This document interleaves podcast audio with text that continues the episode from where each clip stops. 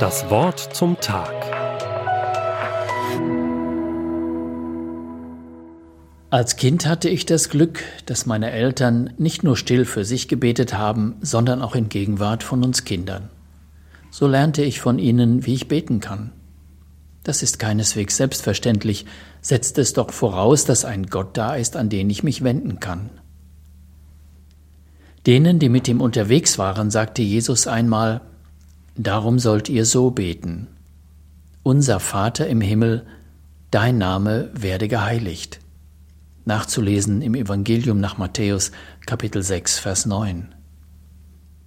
So wie Jesus selbst es getan hat, kann auch ich mich an den Vater im Himmel wenden. Der ist nicht nur der allmächtige Schöpfer, der Erde und Weltall durch sein Wort ins Dasein gerufen hat und durch das Wort seines Christus erhält, der ist nicht nur Herr über alle Mächte und Herrscher in der sichtbaren und in der für uns unsichtbaren Welt. Er ist der Vater aller, die auf Jesus vertrauen und neues Leben von Gott bekommen haben. Und alle Kinder Gottes können sich an ihren himmlischen Vater wenden.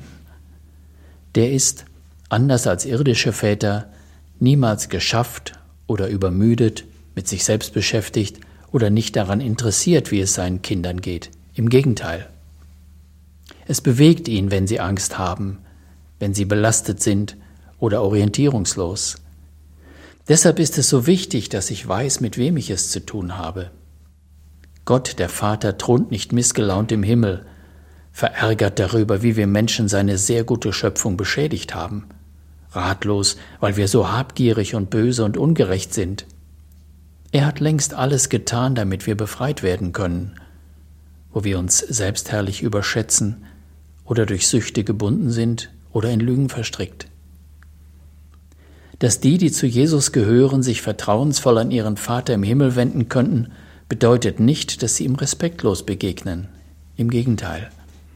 Als Jesus denen, die ihm zuhörten, sagte, wie sie beten sollen, nannte er ihnen als erstes Anliegen, Dein Name werde geheiligt. Damit ist nicht gemeint, dass die, die beten, irgendeinen geheimnisvollen Gottesnamen in besonderer Art und Weise aussprechen müssten. Der Name steht hier für die Person. Gott, der Vater, soll also geheiligt werden, durch die, die beten. Was nicht bedeutet, dass Gott dadurch heilig würde, dass wir beten. Er ist der heilige Gott in Ewigkeit. Er war heilig, bevor wir überhaupt von ihm gehört und zu ihm gebetet haben. Er ist heilig, ob wir zu ihm beten oder nicht. Dass Gott heilig ist, gehört zu seinem Wesen. Wenn ich bete, dein Name werde geheiligt, werde ich mir bewusst, dass ich mit Gott und nicht mit einem Menschen rede. Und mir wird klar, dass ich nur deshalb mit Gott, dem Vater im Himmel, reden kann, weil ich durch Jesus sein Kind bin. Gott heilige ich nicht dadurch, dass ich fromme Worte mache, sondern mich von dem fernhalte, was nicht zu ihm passt. Ich kann zum Beispiel keinen Gewinn machen, indem ich andere übers Ohr haue, keine Prüfung bestehen, weil ich getäuscht habe, mir nicht Ruhe verschaffen, indem ich Frau und Kinder mit Worten niedermache. Gott heiligen kann ich auch dadurch, dass ich wahr und ehrfürchtig von ihm spreche, nicht leichtfertig. Manche Redensart wie O Gott, O Jemine oder um Gottes Willen kann da aus dem Wortschatz gestrichen werden. Jesus hat gesagt, wie wir beten sollen. Machen wir es doch so. Das Wort zum Tag. Auch als Podcast auf erfplus.de. ERF.